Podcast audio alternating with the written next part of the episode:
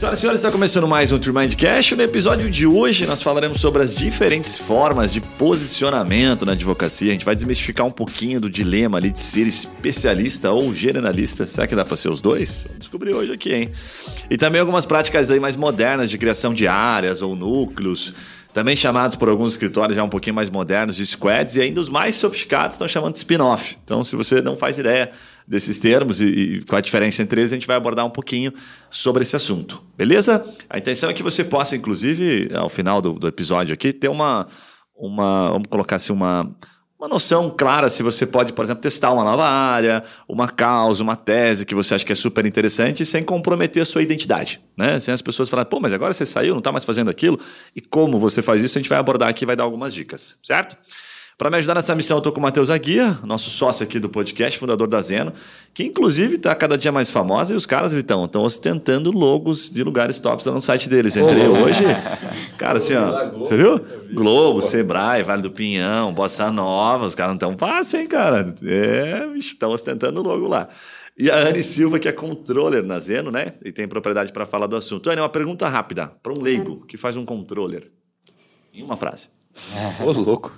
A gestão dos processos. Gestão, gestão dos, dos casos. Então, tá bom. Legal aí, ó. Respondeu. E também com o Vitão. Eu tava tentando calcular aqui, cara, até devia ter te perguntado antes. Eu acho que você já falou, assim, digo, videoconferência com mais de 500 escritórios em mais desses dois anos. Bem tranquilo. Bem tranquilo, né?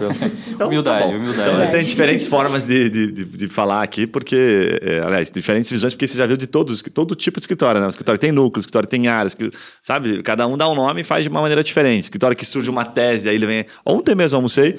É, eu não vou citar o nome, mas enfim, eles vieram nos procurar porque eles queriam uma mentoria de uma tese mais bem específica. Depois eu vou citar aqui a tese porque era super legal. Nossa. E queriam que a gente ajudasse eles. E é um escritório cara, especialista no tributário. Posso falar bem de boa, assim, sabe? Uhum. E ele falou, cara, quero atuar nisso aqui. Eu falei, nossa, nada a ver, assim, sabe? Pois é, queremos. Como é que a gente faz? A gente falou sobre isso. Que legal. Legal? Então, sejam bem-vindos.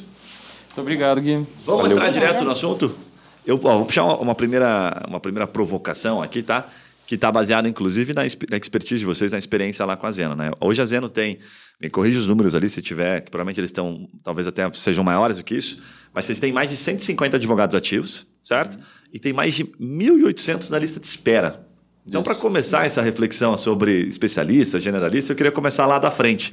Assim, qual critério a Zeno utiliza para adicionar um novo parceiro? Uhum. Né? Porque tem uma galera esperando. Né? Uhum. E como é que isso se relaciona com a figura de especialista ou generalista? Vocês olham para isso ou não? Como é que funciona isso? Legal. A gente olha muito. Né? A Anne, até mais do que eu acompanho de perto, que hoje a função dela é muito head de qualidade também de controlar a qualidade dos processos que a gente está conduzindo, não só prazo e coisa assim. Né? A gente agregou essa função como na controladoria também.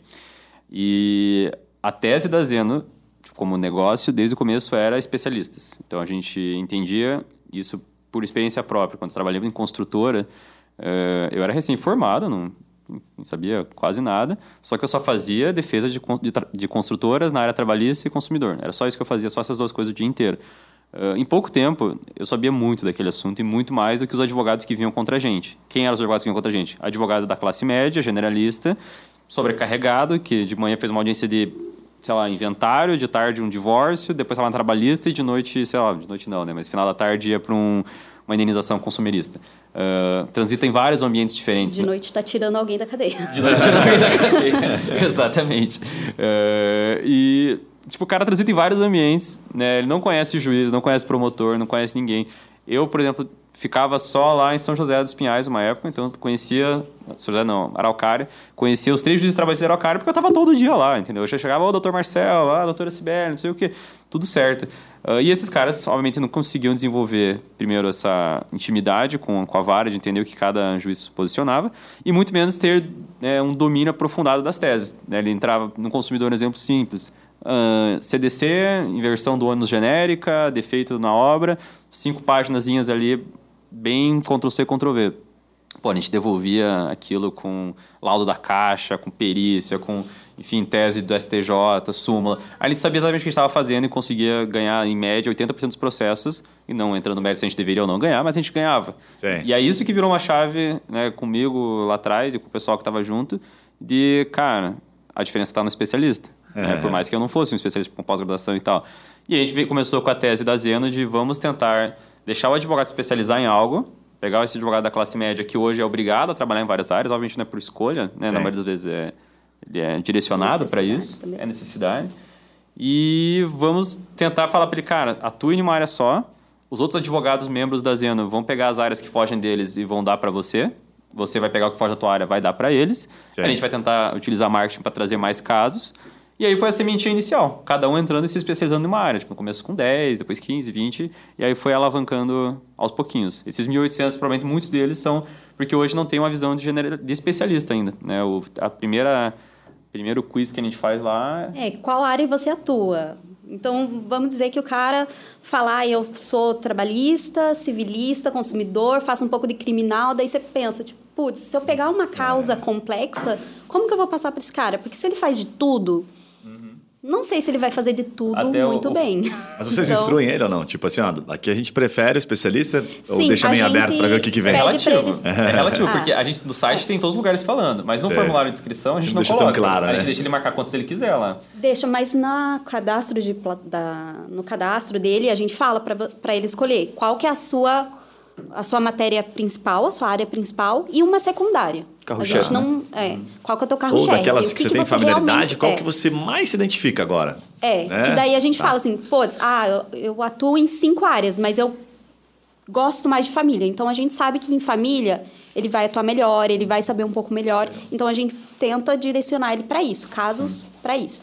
Daí se precisa, enfim, Faz ah, sentido. tem um civilista que não tem outra pessoa e ele faz também. A gente eu fiquei pensando como advogado, o cara tá preenchendo lá, tem todas as áreas, falando, puta, não vou botar só uma aqui, eu tô é. perdendo de ganhar é. com as é. outras. Na verdade, ele tá perdendo Mas, de ser chamado, verdade, inclusive, é né? O contrário. É, o contrário. É. A gente é o cara que já tipo, superou essa mentalidade um pouco, assim. E... Eu concordo que às vezes a gente pode induzir o cara ao erro sem ele perceber, sem né? Sim. O, e, e, essa fila de espera de 1.800 era justamente porque a gente não tinha como dar vazão para todo mundo. Né? Ah. Não tinha como tipo, o cara entrar e ficar ocioso.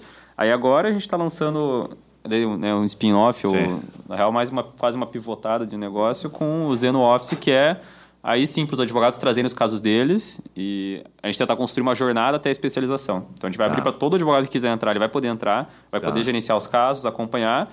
E aí depois de um ano, quando ele tiver 100 casos, uh, se ele tiver bater requisitos lá de especialização, ele vai poder partir para o Zeno Premium, que vai ser onde ele vai poder receber os casos, né? Tipo, o Zeno que a gente tem hoje vai virar o Zeno Premium e a gente vai abrir o Zeno Office para todos os advogados da lista de espera. Tá. Com essa visão de, sabe, realmente fazer uma trajetória até ele se especializar e poder receber casos. Cara, eu fiquei com uma curiosidade nessa linha. Beleza, você escolhe o cara que, vamos supor lá, tem familiaridade, né, com, com o direito de família e tal, ok. Daí você subentende que ele tem conhecimento Sim. naquilo, né? E aí, a próxima etapa, como é que você vai saber assim se realmente, puta, eu vou passar um caso para ele, passa por revisão por alguns por algum período? Como é que o advogado está nos ouvindo, ele, puta, realmente eu sou um especialista por causa disso aqui? É tempo, é quantidade de peça, processos, causas ganhas, qual que é o critério? A gente não vê muito causas ganhas porque isso é muito subjetivo, porque o, o próprio advogado pode ser ótimo, pode ser especialista e pegou uma causa perdida ou, ou deu azar na vara, no juiz, que uhum. tem um direcionamento, um entendimento diferente. É, a gente faz a qualidade. Então, o advogado fez a peça inicial. Vamos dar uma lida, ver se ele realmente coloca jurisprudência atualizada, por exemplo. Esse é, esse é, eu acho que, o maior exemplo. Porque jurisprudência muda a cada segundo. Então, se o advogado utiliza jurisprudência de 2013, cara, tipo, tá na hora de se atualizar. Oh, mas ele tem uma Quer dizer legal, que ele tá hein? usando um modelão antigo. Hum. Tipo, ele nem foi dar uma data, atualizada. É, mas geralmente o cara utiliza antiga, só porque a gente não é do direito, a gente não sabe. Tá. Então é, é bacana te perguntar. Por assim, aquela preguiça de procurar um novo, eu já tinha um modelo aqui, foi, ou foi o primeiro que eu achei, não me aprofundei tanto? Eu acho que é por modelo, porque é? se você é. pesquisa ah, um Jus Brasil da vida. É, claro. Você joga lá Modelo uma tese inicial, inicial, e você joga lá na tese, vai pesquisar unicamente por jurisprudência. Vão aparecer, óbvio, teses antigas, mas aparece nova. E, assim, quando eu vou fazer uma peça, ou enfim, até na faculdade, a gente vai procurando e a gente quer achar é, jurisprudência nova, porque é o entendimento que está agora. Tá. Entendeu? É como hoje o judiciário está pensando. Faz sentido. Tá. Um exemplo bobo disso, é o universo bancário. Bancário é muito comum. Surgiu uma tese nova, hum, essa tese começa a ser ganha e tal, dá dinheiro, fazem esses modelos. seis anos depois chega no STJ, STJ aí acho que não tem muito problema, é super pro banco. A gente sabe disso, quem advoga na área sabe disso. Sim. Vai chegar no STJ, vai ser uma súmula e vai batar com aquela tese. É, ou STF, sei lá. Por exemplo, ah, teve um momento específico da. Acho que até o, o Júlio comentou aqui ao vivo esse, essa tese da.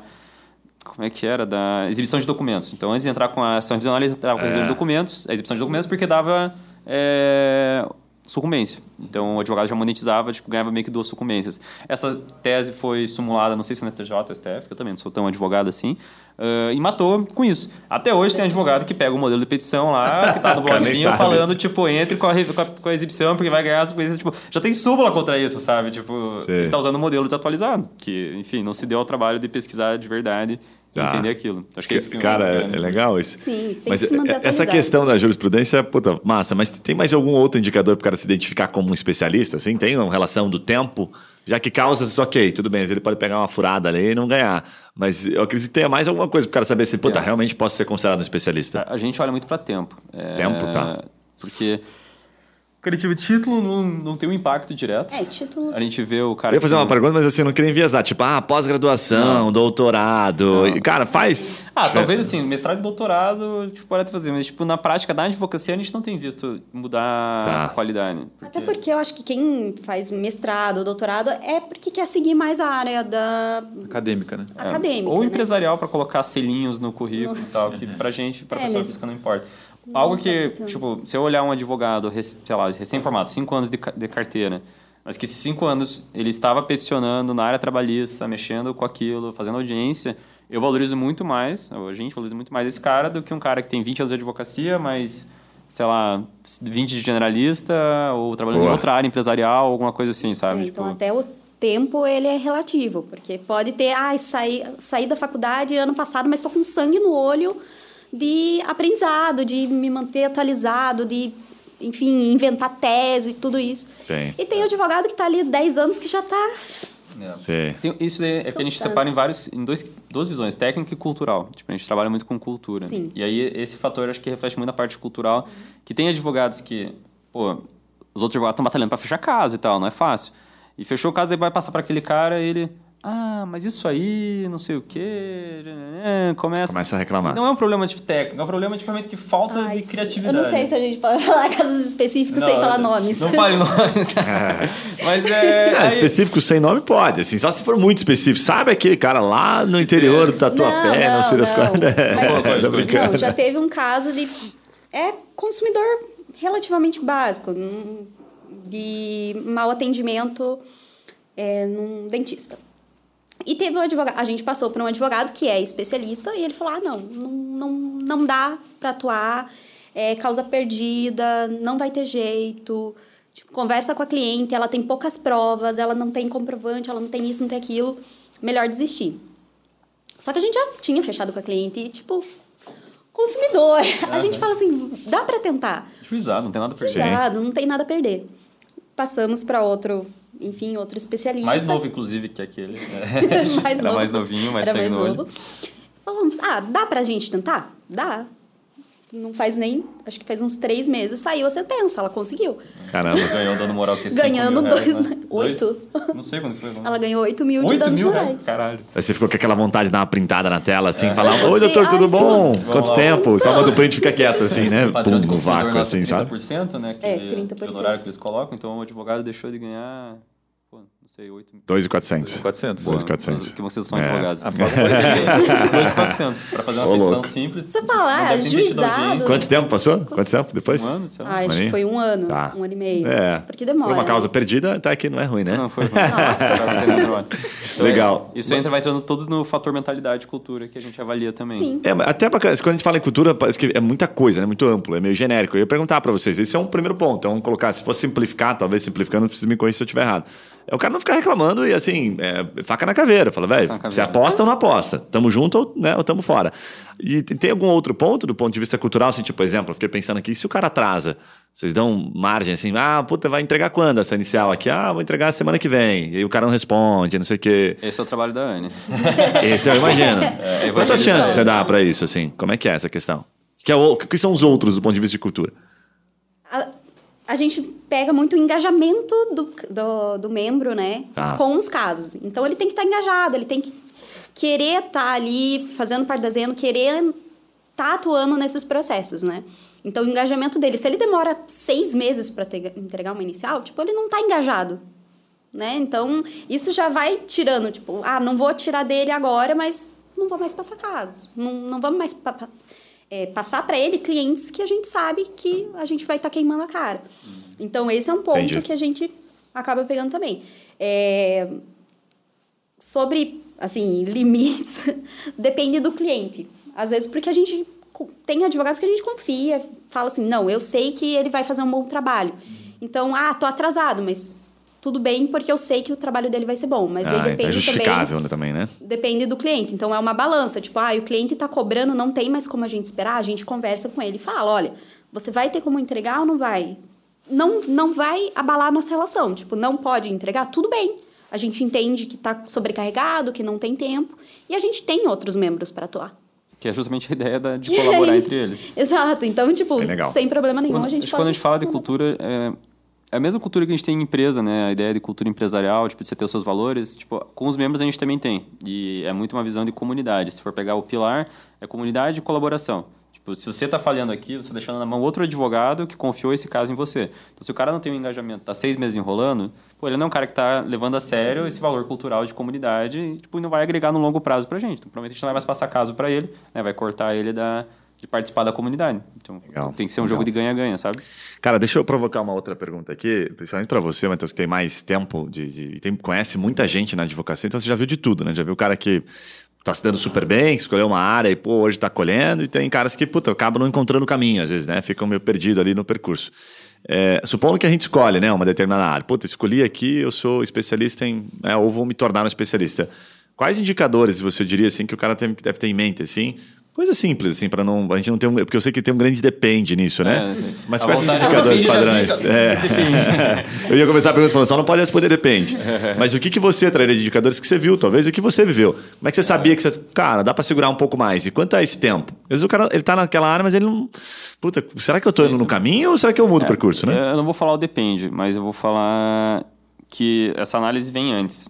Tipo, você tem que escolher uma área. É, muitas vezes pessoal tem essa visão, ah, a área me escolheu, eu acabei caindo nesse nicho. Mas você tem a opção de aceitar ou recusar, né? Tipo, não é porque, sei lá, seu pai uh, é do ramo funerário que você tem que atuar no ramo funerário. Mas você Faz pode. Sentido. Entendeu? E aí que entra a tua. Você não é obrigado a nada. Você não é obrigado. Exatamente. Entra o fator antes de você tomar uma decisão consciente, fazer análise, fazer estratégia. Que é algo que eu sinto que o advogado ainda não se vê como empresa, né? A OAB bate muito nisso que a gente não é empresa. Por mais que a gente juridicamente não seja, a gente é um negócio e a gente tem que fazer planejamento antes. Então, beleza, hoje eu estou né, começando meu escritório, eu vou sentar e vou estudar o mercado. Não vou falar, pô, eu, eu gosto de consumidor porque eu gostava de consumidor na faculdade, eu vou trabalhar com isso. Ah, legal, bacana. Você acha que alguém faz isso? Tipo, pô, eu, eu tenho 200 mil, eu quero abrir uma empresa de fabricação de cano porque eu gosto de cano. Não, tipo, o cara estudou e viu que tinha um gap lá em cano, que ele vai ter fornecedor, que vai ter não sei o quê, estuda o mercado, faz a viabilidade e entra. Agora eu fiquei pensando, cara, que eu sou apaixonado por cano. Nossa, mano, que legal. é, porque, é, é, que ontem eu saí com um amigo e ele falou isso. Ele falou, cara, eu tenho muito curiosidade de saber de onde que surge, tipo, o cara que é dono da empresa, é. que fabrica a junta e não sei o faz que. Sentido, tipo, faz sentido, é, é muito O cara cai naquilo ali, né? Não é paixão, né? Sim, sim. E, claro, você tem que ser feliz e tal, mas você também tem que entender que como é que você vai tirar dinheiro disso, porque no final é por isso que você tá abrindo escritório. Então, pô, eu vou atuar em consumidor, como é que tá a concorrência? já entrou ali no blog da, da entendeu um pouquinho sobre SEMrush, deve ter lá algum lugar que explica isso. Pô, vou entrar, vou ver como é que tá, tá a disputa lá, quanto é que tá o custo por lead, puta, tá muito, muito caro.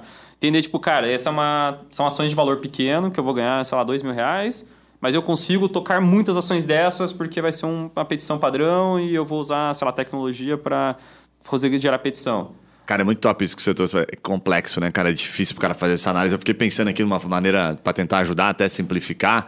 E tem um negócio que puta, eu, já, eu já até fiz, não na área da advocacia, mas já vi advogados fazendo também, é, que é fazer o benchmarking. Uhum. que o cara fazia, assim, é meio assim, vamos colocar lá. Existe a parte ética nisso, dá para você fazer de maneira ética, né? Uhum. É você entrar em contato com outros advogados da área que você pretende atuar, né? Ou você se passa por um freguês, certo? E vamos colocar oculta a questão Sim. de você ser um advogado, né? É o, o benchmark, é o cliente, cliente oculto, oculto, isso. Uhum. Eu acho que é a forma mais eficaz, né? Desde que você seja ético ali e tal E, mas é, é uma, é uma das formas mais interessantes porque aí você consegue saber na prática se, cara, o cara tá contente, há quanto tempo ele tá ali, você consegue fazer perguntas estratégicas. Mas quanto tempo você tá aqui atuando nessa área? Ah, faz uns cinco anos, legal. Mas você atende bastante? E aí você, com aquelas informações, depois você vai, consulta pela OAB dele, você sabe a quantidade de processo que ele tem. Então o cara consegue fazer um, um mapeamento, separa uns cinco advogados, talvez ele nem precise ir até lá, mas ir lá ele vai sentir. Mas se ele simplesmente, às vezes, ligar, ou se ele pegar pelo número da OAB e ver quantas causas ele tem, isso é acessível. Sim. Dentro daquela área, ele já tem uma noção. Né? Tipo, pô, o cara tá três anos aqui desde a primeira publicação dele, sei lá, lá no Instagram, ou o site dele faz três anos que ele publicou um conteúdo no blog. Esse cara tá três anos como consumidor. Agora deixa eu ver quantos processos ele teve. Você pegar uns cinco na região do advogado, ele já começa a ter uma noção. Fala, pô, pô, É. o cara consegue quatro, cinco processinhos. Dá até pra você ir além, inclusive ver sentença dos processos. Puto, o cara ganhou aqui tanto. Se você mapear, vai dar um trabalhinho fazer isso, mas em uma semana você tem uma definição. Tem o escavador, né? Você consegue puxar pela Fato. OAB do- dos advogados lá bem, bem fácil todos Cara, é os processos que verdade. eles têm. Ah, o Jus Brasil não sei se tem essa, essa funcionalidade. Mas é uma, uma ótima ideia. Porque o ponto é esse, você vai ter que decidir ah, qual que vai ser esse nicho. Porque você vai ter que trabalhar em cima dele por bastante tempo até você ser um especialista, você ser uma referência. E eu acho que não é o que acontece. A maior parte dos cases de sucesso que a gente conhece da, da advocacia é o cara que caiu de paraquedas em algo específico, uma oportunidade. Tipo, eu tenho um investidor nosso que era advogado, quebrado e tal. Hoje é investidor nosso por quê? Porque 20 anos atrás ele começou a atuar em trabalhista, pegava de tudo que era trabalhista, mas olhou para, vou ser trabalhista.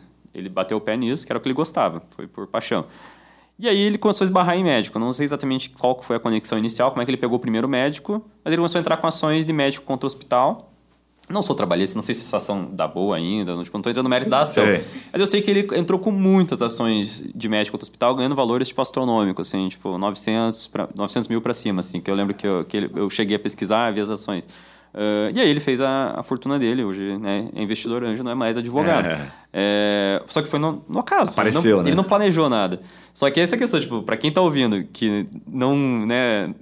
Assim, houve esses cases de sucesso, ah, então vai vir pra mim. Não, esses caras são, os, tipo, é que nem jogador de futebol. É os 5% que É. caiu no colo uma oportunidade danada. Tem os outros 95% que não caiu no colo uma oportunidade danada e se fuderam. Então, tipo, você não quer ser esses caras, você não quer contar com a sorte. Por isso que eu falo de fazer um planejamento um estudo Sentido. para escolher ativamente isso, sabe? Sim, 90% tem que fazer o estudo, né? É. Já me lembrou até aquela frase, mas eu não lembro a frase exatamente, lá do cavalo encilhado, só passa uma vez, não tem um negócio assim? Como é que é? É? O cavalo, que o cavalo passa encilhado, que fala como é que é? Que é uma oportunidade. Puta, agora isso- ferrou. coisa lá mano. de- lá de Pato É, Branco. Coisa antiga. É lá O de pessoal, Pato o Branco. pessoal mais experiente, mas antigo tem essas, tem essas lembranças assim que vem em mente, enfim. Mas esse é, um, é relacionado a oportunidades, né? Que só passa uma vez só, né? Entendi, É uma entendi. frase que é um clássico. Eu queria perguntar nessa linha, Vitão, para você que pô, já viu de, de tudo ali, como os advogados eles modelos que a gente até recomenda aqui, que a gente faz, é, que são quando o cara define, por exemplo, tá ouvindo o Matheus falar aqui, a Anne, cara, massa, legal, gostei dessa parte da, da área médica aqui, eu, puta, eu gosto disso, já atendi algumas causas, tenho uma certa experiência, quero me tornar um especialista. Como é que ele se posiciona sem comprometer a imagem dele que ele já tem, assim, para ele fazer um testezinho? Como é que, quais, são, os passos que ele pode dar? O cara vai lá no Instagram dele agora, pá, começa do nada, do trabalhista vai pro médico. O que, que ele faz, mano? O que, que ele pode fazer? Cara, eu acho que uma ideia bem interessante, só que isso dá trabalho, né? Então depende muito do momento que o cara tá. Mas uma coisa que as pessoas fazem é criar uma submarca, né? Então uma coisa que não tem uma relação direta com o escritório de advocacia, mas que ele ainda possa se posicionar. Então é como se existisse assim, ah, eu vou criar uma minha Zeno, tipo, ah, eu vou criar, eu tenho um escritório de advocacia tradicional, não sei o que, não sei o que associados, e eu crio uma, sei lá, é, ajuda ao consumidor, por exemplo. Então eu trabalho lá na área para empresas e aí ajuda ao consumidor é algo que eu vou fazer para a pessoa física. Não tem nenhum vínculo com o meu escritório. O mesmo advogado sou eu, só que a marca que divulga de fato é uma outra entidade, vamos dizer assim. Então ele consegue testar o que ele quiser no Instagram, numa landing page, num site, em tudo vinculado a essa marca especificamente. E aí ele não tem esse vínculo, ele consegue fazer isso com mais calma. É, só que isso até trabalha pra caramba. Então É, essa é uma A possibilidade. gente riu aqui porque a gente fez exatamente isso. Na, na, na Zena, o, o Gui acompanha a gente, né, sabe? A gente tinha... Tá olhando muito a Zena, a marca Zena para os advogados, para começar a ajudar eles. E tava ficando muito uma cacofonia do cliente, entender o que a gente faz, se a gente conecta com o advogado ou não. E ao mesmo tempo, a gente tinha muito advogado consumidor entrando e eles falando, cara, traz casos, vamos trazer mais casos, trazer mais casos. Tipo, beleza, vamos criar uma submarca só para consumidor, para a gente aprender a ficar muito bom nisso, é, que é auxilia consumidor. Você falou ajuda consumidor? lançou auxiliaconsumidor.com.br, que é direcionado 100% para o cliente final e puxando tipo, case de sucesso, tentando bater muito na marca. Ali você vai encontrar advogado especialista em consumidor uh, para fazer essa validação. E a gente mesmo tempo fez uma de trabalhista e uma de família. A de trabalhista e família não deu certo, a gente morreu com as duas e está focando em consumidor agora, que Sim. É um nicho que a gente está tentando aprofundar cada vez mais ali. Pô, tem um ponto legal. Quanto tempo foi até você falar assim, não vai dar boa, Des, desisto, Exatamente. chega? Um ano, eu acho. Cara, um não, ano? Não. Na outra, trabalhista e família? Não, trabalhista, família foi rápido. Foi tipo três, quatro meses. Mas família, a gente lançou a... Trabalhista, né? Eu não vou falar o nome porque eu não. Tá. É um nome muito bom. É, é um nome muito bom que eu quero um tá, dia. O menino está disponível. É, eu quero que esteja disponível lá. uh, mas a gente ficou um ano. Só que ele a gente tocou de uma forma diferente, que a gente não queria gastar recurso nesse. A gente não tinha recurso para gastar, então a gente Sei. puxou por fora. Chamou duas. É, duas especialistas em marketing que a gente conhecia. Uma, na real, era da Contabilizei, outra da, da do Orbank. Uh, amigas próximas, falamos, cara, a gente está com essa ideia, esse produto. Tipo, querem ajudar a gente a fazer, se vocês fizerem isso aqui dar certo, vocês têm metade. Tipo, fica para você, metade Nossa. é Zeno, metade é nosso. Entrando nos termos que você falou, isso é um spin-off Uhum. Então, quando você tem né, o projeto principal, você tem um spin-off saindo, que nem numa série, né? Você tem lá um spin-off que tipo, da Marvel, essas coisas assim. É a mesma lógica. E a gente operou no modo que a gente chama de joint venture, que você vai juntar esforços com outra, com outra marca, outra empresa. Então, elas tinham a, agência de marketing delas, a gente casou 50% Zeno, 50% da agência delas. E a gente tentou por um ano esse projeto. Até, tipo, comparar com os resultados do Auxilia que era do, de consumidor Sim, e ver, tipo, cara, não... É, não olhando para frente vale. é bastante, olhando para trás, fala o que, que é um ano, né? Sabe? Tem que lembrar disso, né? Mas é, é bastante tempo para validar e, de fato, é bacana, porque você, você não foi um negócio, não foi um aventureiro, né? Sim. Uma cara, validei, tenho amostragem, é, tenho. Sabe, você tem todos os indicadores para dizer, ó, tá bom, ok, projeto legal, gosto, mas não valeu a pena frente é. ao outro que eu tenho aqui. A gente não desistiu de, é. num futuro de um dia Sim. voltar com ele, mas tipo, a gente olhou a divisão de recurso, a atenção que a gente estava tendo e, cara, melhor Sentido. a gente focar numa especialidade. E até acho que é o tópico que a gente está falando, né? A Sim. gente, como Zena, tá vindo contra a nossa própria tese, assim. É, até antes de puxar a segunda, o segundo bloco aqui, que a gente vai falar de áreas, núcleos, quadros, eu lembrei de uma coisa que é interessante, quando a gente está falando com o advogado, que ele, ele se preocupa assim, tá, mas beleza, vou lá fazer, né? O Vitão tá lá atendendo ele, e aí ele quer trabalhar numa tese, né?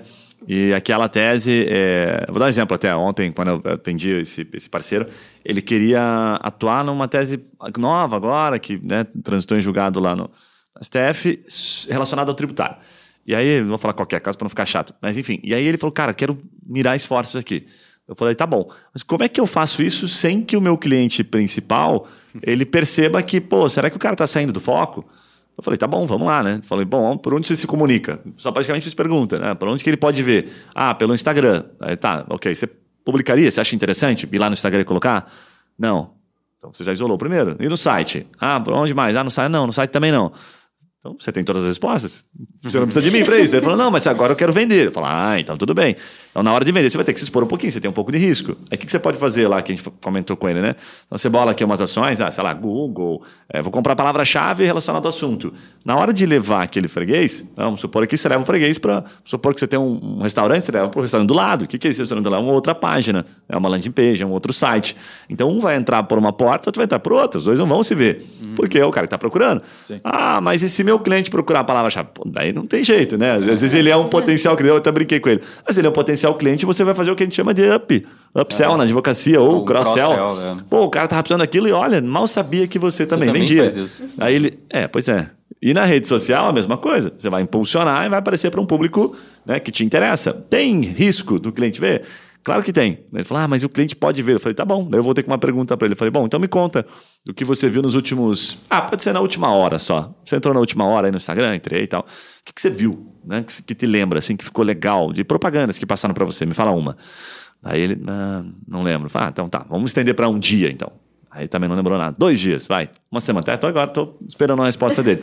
Porque, cara, a gente é muito bombardeado. Então a gente fica naquela assim, se é muito vaidade, não só vaidade, mas às vezes eu acho que é, é falta do conhecimento não, é, mesmo, é, é um pouco da ignorância. Você não é o ponto central da vida do cliente. Isso, tipo, é, perfeito. tipo, não tá tipo, você não é a última bolacha do pacote, né? Simplificando seria isso, né? Exato. Cara, ele não tá ali preocupado. Vamos ver hoje o que o Gui tá fazendo. É. Pô, o Gui abriu outro escritório, o que, que é isso? é, faz bastante sentido. Bem legal isso, bem legal. Não, mas faz bastante sentido mesmo. E a gente estava vindo para cá, coincidentemente, discutindo, né, quando a gente viu a pauta, sobre a. Puta, me fugiu o nome da. Da... Ai, O do Ah, café? Não, da manteiga. Você da pegar a- as Do manteigas fabricante. no mercado, tipo, isso curiosidade com um professor meu de marketing até que mostrou, e eu fui e validei a verdade.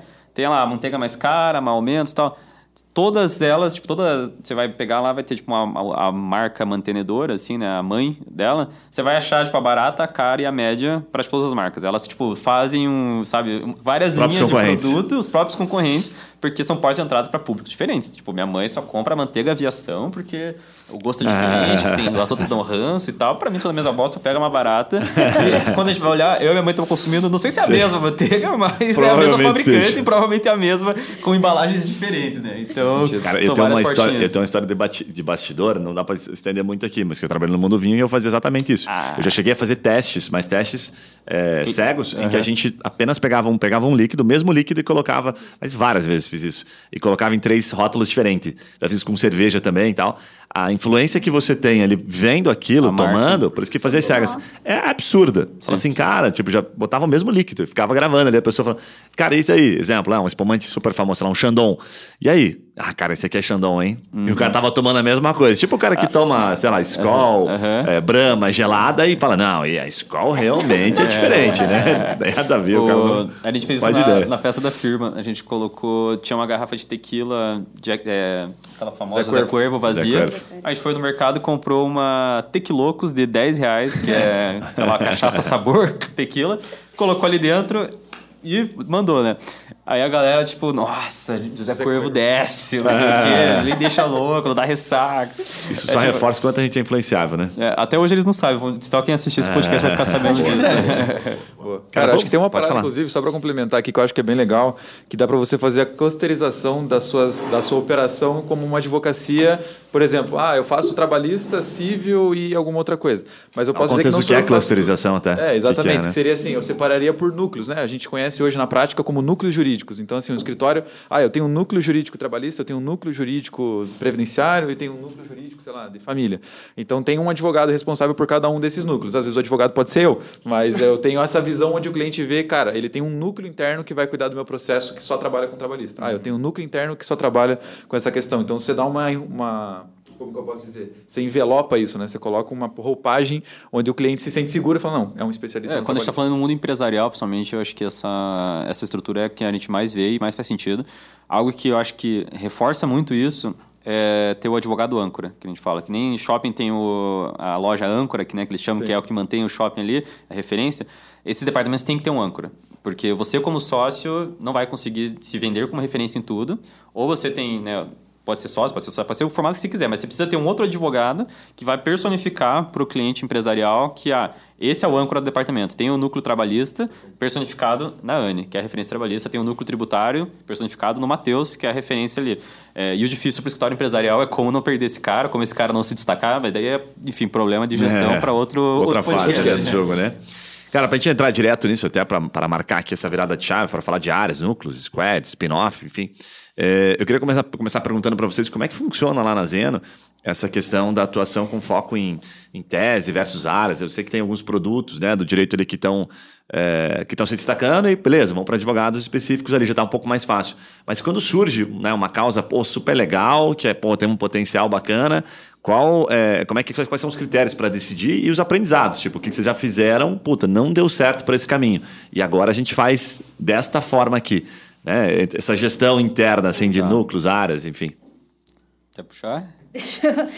É que a gente Por- tentou muita coisa É, já. que a gente já então a gente de tipo, não tem vergonha de falar que a gente errou bastante. Não, tipo, Interno, interno, digo, de colaboradores, a gente já tentou squad, já Squads. tentou de vários formatos. Mas eu, eu acho que na pergunta, tipo, antes da gente entrar nesse próximo bloco, eu acho que Aham. é isso, você está perguntando ah, quando a gente tem advogados lá, mais generalista, consumi- generalista e especialista, né? consumidor em geral, entra o Sim. processo de negativação, é fácil de a gente distribuir, mas quando entra um processo mais nichado, o que, que a gente faz hoje? Uhum. É, via de regra, antes da gente fechar, e, aconteceu essa semana, um advogado trouxe, ah, tô com um cliente que quer fechar a cidadania ucraniana. Não Caramba. sei fazer isso. Será que a gente consegue alguém que saiba pra gente, né? pra- Porque a ideia é esse, o advogado possa vender um produto que está fora da prateleira dele. É, a gente correu atrás, antes de fechar, de alguém. Porque antes a gente fechava e falava, depois a gente se vira E depois a gente se ferrava, porque o cara cobrava mais. A gente Ah, teve que tirar entendi. dinheiro do bolso, às vezes, para pagar pro especialista. É, tipo, a gente teve que pagar pro especialista mais do que o cliente estava pagando com a gente, só pra gente não dar default, né? Ou abandonar o cliente ou abandonar o advogado na mão. Então a gente paga pro especialista fazer. E se tem um cara de cidadania alemã em Curitiba que é muito grande, e ele, tipo, não quis trabalhar com a gente. Tipo, eu falei, mas cara, a gente vai trazer outros casos e tal. Não, esse é meu preço, não vou fazer. E aí a gente teve que pagar do bolso. Agora, essa ucraniana, de- eu não sei o que, que deu, se a gente conseguiu. Essa ucraniana Nem- nunca nem, nem chegou pra operação, É, eu acho que então a a gente não não fechou. nesse caso. Não fechou. Mas dos, dos erros, se você puder compartilhar, porque o erro sempre tem bastante aprendizado. O que, que vocês tentaram que você fala assim, cara, essa tese aqui eu já validei, não quero, não tenho vontade de voltar nela tão cedo.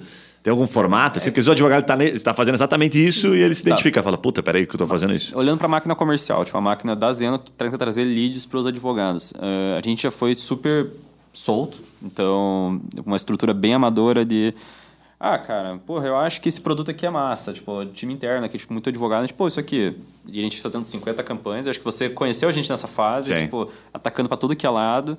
É, e a gente acabava não ficando, não ficando bom em nada. Tipo, a gente achava um produto, ah, alguma coisa começava a dar certo, em vez de pegar por todo esforço lá, a gente só, enfim, deixava, mantia aquilo ali daquele jeito e tentava ficar achando outros, entendeu? É, e esse foi, o, acho que, o maior atraso pra gente. A gente olha concorrentes que é, a gente acompanha, tipo, a Quero Meus Direitos, a Resolvi, a Liberfly, ah, onde eles... Puta, é verdade, são muitos caras bons, né? Esses caras são bons, tipo, e eu já conversei com vários Mas deles. estão há então- anos também já, né? Estão há anos, estão mais que tempo que a gente, mas a gente vê um grande acerto deles é eles escolheram uma área e eles são muito bons em trazer lead naquela área. Né? Não é o que nem o advogado que é para atuar, mas é para trazer lead. E essa é a estratégia que a gente está tá olhando cada vez mais agora. Tipo, o- até antes de começar, o Gui tá falando dos resultados que a gente está tendo, que o nosso orçamento está baixo. Cara, a gente está indo bem nichado em negativação agora, que a gente quer aprender. Essa área que eles já aprenderam, a gente, vamos, cara, esses caras já falaram que dá para fazer isso. Vamos a gente aprender a construir uma máquina bem construída. Vamos fazer isso com, né, de forma enxuta para depois expandir. Quando isso aqui der certo, e eu não sei quanto tempo vai levar, a gente parte para outra. É, eu acho que esse foi o maior aprendizado como empresa mesmo, assim, para a gente. Que a gente gastou muito dinheiro, Faz tipo, sentido pra caramba. diluído em várias áreas e... temas que, ah, tem, tema X não deu certo. Ou, assim, conseguimos trazer bastante lead, fechamos bastante casos, mas a gente sabe pelo, pelo jurídico que não vai dar muito boa, Vai dar dor de cabeça. vai dar gente. dor de Sim. cabeça. Daí a gente fala, olha, vendas, vamos fechar, tipo, não faz mais marketing para pegar esse tipo de lead, não fecha, não tenta tanto É, se esforçar para fechar esse tipo de caso. Exemplos desses, quais são? Você tem exemplo? Ai, o golpe. Golpe. É. Que é, isso foi um bom exemplo de desalinhamento total, que o time de marketing, que não é advogado, viu lá alguns carinha falando sobre golpe, que dá pra ganhar dinheiro com golpe, ah, essa galera tá caindo, sabe, em Pix, não sei o quê. Jogaram lá no SEMrush, porra, tem gente pesquisando pra caralho, não tem nenhum advogado querendo isso, vamos trazer lead de golpe. E aí, cara, foi maravilhoso. Veio golpe, golpe, golpe, golpe, golpe, golpe. 60 vendas no Fácil. mês, 80. Só que aí aconteceu o quê? Os advogados começaram a pegar os casos e aí tem uma falha nesse processo de comunicação interna da comunidade com o marketing de falar, cara, esses, esses casos são uma bosta. O que, que a gente vai fazer? Não tem como ganhar isso aqui. tipo, vocês venderam isso aqui no êxito, porra, o que, que a gente faz agora? Tipo, Os caras caíram, tipo, fraude. Tem, tem, tem muita gente é, que cai em golpe assim. A pessoa fechou um contrato com um. golpista. É, um golpista. Só que o golpista, ele usou o CNPJ de uma Pois empresa é. real. Mas ele, Ah, quem entendi. fechou... A figura não existe. A figura não existe. É, e a gente não sabe quem Daí, buscar. e- Como que você faz? não tem de Porque quem você cobrar, né? vai É. atrás, tipo, fecha a venda. Ah, caí num golpe contra o banco. Vou entrar com um processo contra o banco X, porque o contrato, teoricamente, tá com o banco X. Só que Só que o banco X vai lá e vai falar. Nem "É sei quem é essa golpe, pessoa, não me representa. Eu tenho alerta no meu site falando, cuidado, golpe. É. E, e aí, por mais que eu seja bem pró-consumidor, essas ações tipo, realmente É. são complicadas, porque o banco tem conseguido usar umas defesas bem pesadas e a jurisprudência está bem a favor dele. Então, muitas ações não serviram para nada. E aí teve que voltar essa comunicação, operação, porque a ANE, dentro da Zena, assim, a gente tem uma divisão muito, muito clara de operação. Operação é quem cuida dos processos, cuida do que já está dentro de casa. Depois que entra, vai pra cá. É, e growth comercial, que é o que traz coisa pra dentro de casa. Ah, e aí teve que puxar de volta essa comunicação de falar, cara, É. Fecha com essa isso, sabe? portinha. Pelo amor de Deus. Ou ajustem, porque a gente ajustou pra vender consulta. Então a gente pega, vende consulta e manda pro advogado, porque daí os advogados falaram, faz sentido. Eu posso É, se fazer uma consulta, dizer pro cliente os direitos dele, né? Mas Se ele fala- faz a consulta e fala, não, dá pra tentar, Aí, Beleza, a daí devolve para vende. vender uma, uma ação que ele falou que cabe. Porque, enfim, acho que esse foi o É, problema. faz E sentido. teve outros. A ação de, de FGTS, foi, tipo, a gente Essa é fechou braba. muito. FGTS fechou muito, mas daí agora tá Foi adiado. pausado, porque o julgamento É, tá. E revisão da vida toda, a gente fechou muito, mas foi. Isso é uma adiado, grande né? expectativa, né? Está na revisão da Essa eu não sei se foi Ah. boa ou ruim, mas tipo. Tá bombando, foi né? É, ainda e- É, foi. Não sabemos, né? Mas E a expectativa é boa, né? Sempre que ai, vai marcar audiência de novo pra voltar pra pauta, vai ter um novo boom, É. porque é sempre assim. Esse ano eu não sei se volta aí com eleição, Não, com não. tudo, Volta, só ano não. que vem, E né? Só que isso é Polêmica, difícil, né? porque aí a expectativa dos clientes É. que vieram, porque eles viram no jornal, viram em tudo, Sei, e, tipo, sei. eles estão lá agora. Né, como a gente que. Por advogado isso não é um problema, porque quem tá, faz essa barreira pra ele é a gente, a gente que tipo, cuida do atendimento. Sei. O cliente tem que estar muito pistola pra É. chegar pra ele, né? Então, esse tipo de dúvida, cara, e aí, saiu? Daí A gente, não, não saiu, foi adiado, não sei o quê. E aí Principalmente quando uma- sai, né? Uma. Ah, vai votar. O cara, Nossa! E, É. e. E É. tem muita essa confusão. Nossa, não, agora sim, é só entrar e já tá tudo certo. Na verdade, sim, não é nem vai sair. Já, um mês depois já é tá lei. A revisão da vida toda já é gente lei. se então. prepara, eles monitoram isso. É, né? A Anne monitora quando vê que vai ter uma notícia tipo, desse tipo que vai chegar para os clientes finais, a gente já dimensiona o atendimento. Tipo, cara, se preparem que vai vir. Tipo, a gente tem que ter Uhum. essa resposta para dar, porque, tipo, via de regra de respostas jurídicas, quem dá é o advogado, né? A gente não dá. Só que nesse caso, a gente dá, porque, tipo, Ah, é vai claro. chegar 50 vezes a mesma pessoa perguntando a mesma coisa pro. É para evitar um fake news ou um entendimento que não, tem, não faz nenhum sentido, né? Dizer, calma, calma, ó, tá tudo certo, realmente estamos avançando. É, mais um mas- passo, hein? Mais uma É, conquista, mas ainda não temos o sim, né? Deixa eu pedir, já que a gente estava falando sobre os, os termos, eh, Matheus, com a tua especialidade aí também, a tua experiência e e a Anne também, vocês já usaram algumas coisas, né? Tanto squad, spin-off, enfim. Para que fique óbvio para quem está nos ouvindo, como é que eu, eu sei qual eu utilizo e quando eu utilizo, assim, sabe? Assim, que momento que. Por que, que é squad e o que, que é o spin-off? Se- Por que, que você faz um, não faz outro? Meio que para conceituar, mas principalmente para o cara saber se ele está usando da forma correta, o princípio da, né, do, do, do processo a, em a si. gente tem visto, ainda mais a Anne, que a Anne agora dá palestrinha de, de É. questão jurídica, por aí, é, chique demais. Cara, a gente vê o show de horrores de escritório pegando o termo, tipo, em inglês e metendo pra dentro de casa e foda-se. Mudou alguma coisa? Não, a mesma coisa, tipo. Então, a gente é bem resistente até na Zeno, tipo, a gente usa inglês porque a gente é uma startup e faz parte da ecossistema, mas a gente tenta, tipo, ser pragmático nisso, né? Sim. É, mais do que o nome, eu acho que importa é o conceito, a finalidade da coisa. né? É, até quando a gente decidiu colocar os squads, por exemplo, foi por uma necessidade. Tipo, a gente tinha um time, igual o Matheus falou lá, né? De a gente separa o growth e operação, óbvio. Então, beleza, a operação tava. Num, uma chegou. célula fechada. é, né? uma célula fechada, a gente já tava com umas 10 né? pessoas. E, assim, sem. Eu acho que na época, não sei se a gente só tinha um líder ou a gente estava sem líder, mas é, a galera ficava meio que perdida. O que, que eu preciso fazer? Ou muita. É, tem que atender muita gente separado, muitas tarefas, funções. É, pra- pra- Ao mesmo tempo, esse, então- esse case é um bom exemplo de, de- do que, que é um squad, na verdade, primeiro. Tipo, porque senão o pessoal não sabe. O, o squad, é, e pode chamar de célula ágil, tipo, é meio que tipo, Sim. se usa como sinônimo, não sei se são de verdade. Ah, seria você ter um time multidisciplinar. Tipo, esse é o conceito tipo, mais popular, assim. É, pegando tipo, um time lá na área de tecnologia. Digamos que você vai ter dentro do time de tecnologia, para fazer alguma coisa funcionar na grande empresa, você precisa ter um programador, tipo, em linguagem leiga, né? Um cara de design, tipo, né? um UX, para deixar bonito, fazer a coisa, enfim, interagir com o usuário. Ah, um cara mais da área de cliente, de comercial, para ajudar a integrar lá com o time de vendas. É, e, sei lá, um gestor para organizar essa galera toda. Então, Sim. tipo, quatro expertises diferentes que você precisa ter para conseguir lançar um produto novo numa grande empresa de tecnologia. E aí você, como é que numa empresa tradicional você separaria essas pessoas? Você vai ter lá o time de é, tecnologia, desenvolvedores, você vai ter o time de designers, vai ter o time de é, comercial, de customer, alguma coisa assim para interagir. E o produto vai passar por uma cascatinha que a gente fala, né? Por um, tipo, como se fosse uma esteira de produção. Ah, primeiro o time de tecnologia vai lá e programa o código. Depois o time de design vai lá e muda o... Deixa a aparência tipo X, depois entrega lá pro time de, de comercial que vai ver como vender. Só que aí, qual o problema dessas linhas de produção? É que é uma linha de três etapas, né? Mas geralmente, tipo, envolve muitas especialidades diferentes. Se der um probleminha no, no final da esteira ali, o cara de, de consumidor ali, sei lá, fala, pô, isso aqui não vai sair, isso aqui não tá do jeito que o cliente tal precisa, não sei o quê, volta lá pra tecnologia, né? A tecnologia vai mexer e tal, passa e volta pela esteirinha, daí o, agora o cara de design que tinha perdido tempo já fazendo outra coisa, naquele modelo anterior, vai ter que mexer de volta, E aí ele muda alguma coisinha que não faz mais sentido para o cara consumidor. Então, a dificuldade de você lançar produtos rápidos e ágeis assim é muito grande. Isso no mundo de tecnologia é muito comum. Tipo, a...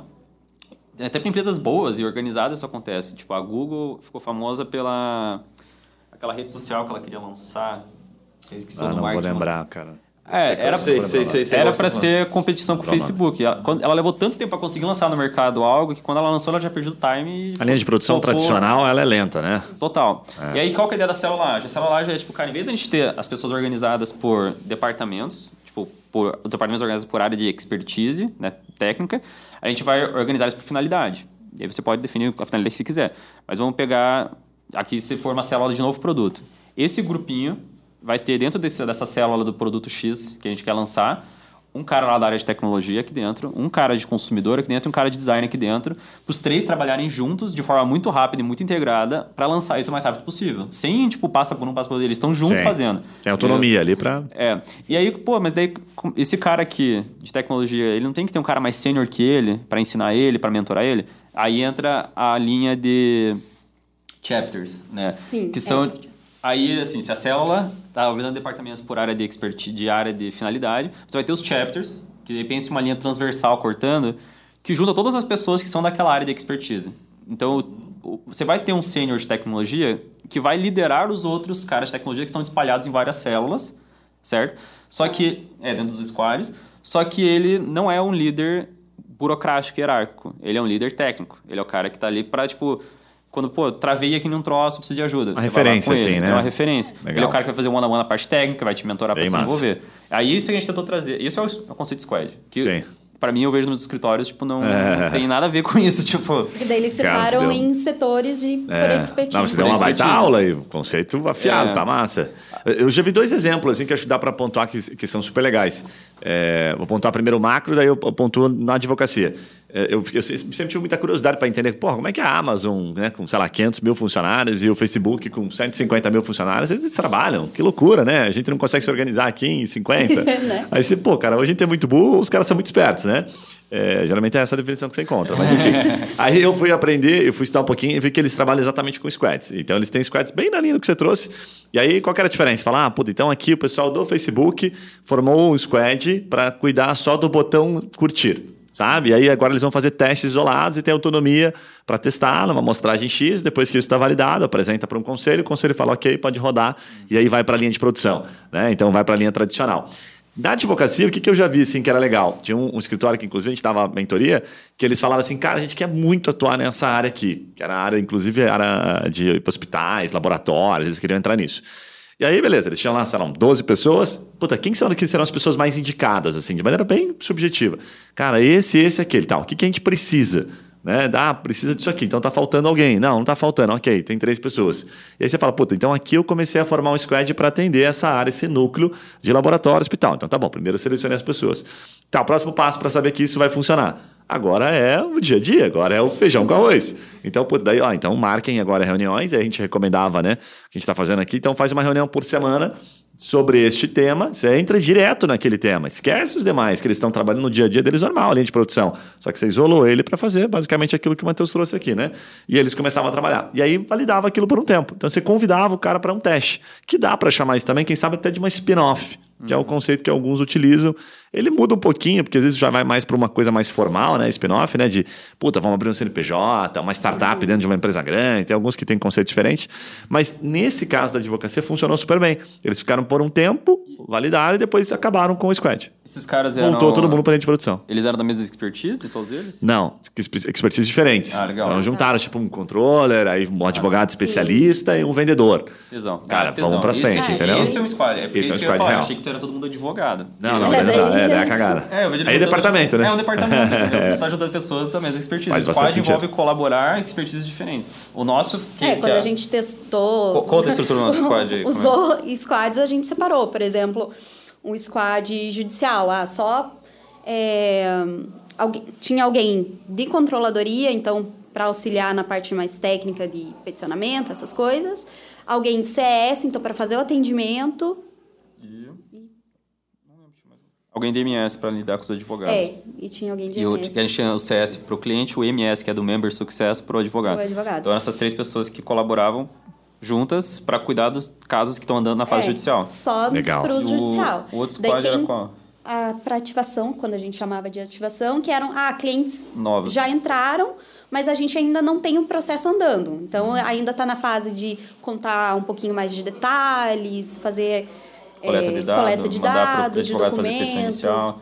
até cobrar o advogado inicial. Então tinha um outro squad. Eu acho que a gente tinha Era dois. esse. É. Tinha mais um squad, eu não lembro o que era agora. Mas, tipo, por- qual Ah, que é? eu acho que o outro era só de MS, daí. Não. Ah, Não, esse era um chapter. Mas é- financeiro. Ah, de Era financeiro. de financeiro. A, a ideia justamente era qual? Que o processo de entrada com as ações, de entrada de ações e de cuidar das ações estava muito confuso para a controladoria, tipo, se desdobrar nisso, para atendimento se desdobrar nisso. E ficava muito distante, porque a gente estava organizado em times de CS, time de controladoria, time de MS. Aí a ideia foi, cara, vamos separar esses dois processos, entender, cara, a- ativação é um processo que a gente tem que fazer muito rápido, entrar com o processo logo e tal, é diferente. E o judicial é um squad muito mais responsivo, que tem que só tipo, pegar a intimação, atualizar o cliente, são funções totalmente diferentes.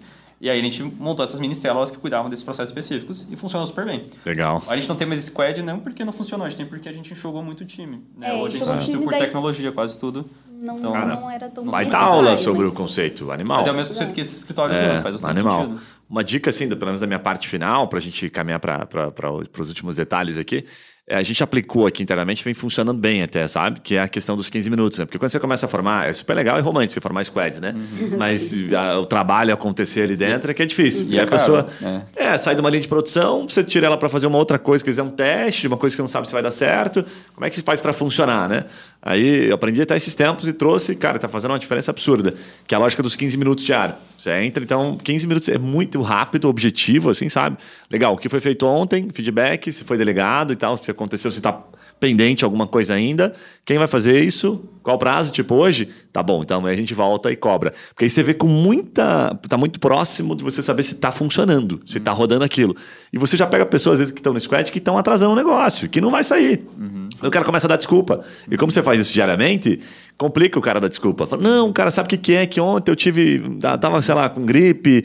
Aí você, tá, beleza, mas pra quando? Amanhã? Amanhã, ok. Você vai. Então, rapidinho, você já vê, cara, esse squad tá falho, eu vou tirar essa peça aqui. Legal. Agora, quando você faz isso uma vez por semana, puta, cara, já, já abre muito tempo. Então você Aí- vai fazer essa semana? Ó, que semana que vem a gente volta. A hora que você vê, passou duas semanas. Legal. Quando você teria matado na lógica dos 15 minutos, em dois dias, três dias, você fala, cara, acho que você não vai dar boa. É o que a gente chama de, dos rituais, né? A, gente, a gente tem esse ritual A que a gente tem as daily. dailies. É, É. daily, que é, É, né? Exatamente. diário. Mesma coisa, né? Então, toda semana. Bem legal. E a coisa cadencia Bacana. muito mais rápido quando a gente tem daily. É, né? Normal, né? Não, em Ops a gente tem a daily, daily.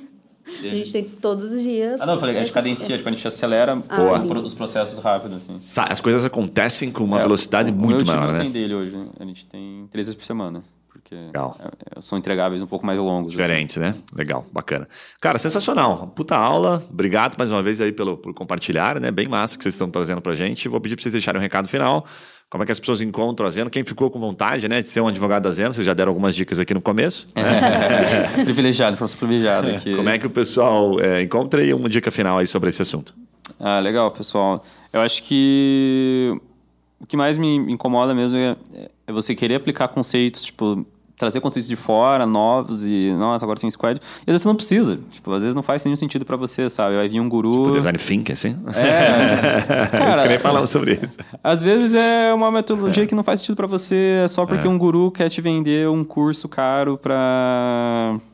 Enfim, você achar que vai ter um resultado extraordinário. Tipo, é muito mais válido você entender a tua estrutura, entender teus gargalos e a partir deles começar a tomar decisões. Pode ser que o squad seja uma solução, mas tipo, não, não adianta sair criando squad por aí à toa. É, a Zeno tá no Instagram, arroba Somos Zeno, Facebook, arroba Somos Zeno, LinkedIn Somos Zeno, nosso site é Somos Zeno. É, eu tô... Fácil de decorar, Pode viu? decorar. Eu sou. Meu Instagram é MAT underline Aguirra. LinkedIn Matheus Aguirra. Pode chamar a gente para conversar, estamos sempre à disposição. Muito bom. E você, Anny, alguma, alguma dica final aí, complementando, Matheus? Olha, como o Matheus disse que sobre. Nós somos muitos, muitos advogados, é muita faculdade abrindo ao mesmo tempo. Então, a necessidade de se especializar é um fato. Você pode escolher uma carreira, uma área que você ama, mas que tem muita concorrência. Então, qual que é a solução? Se especializar. E a Zeno tá aí para ajudar. Vendendo peixe. Tá Vendendo peixe.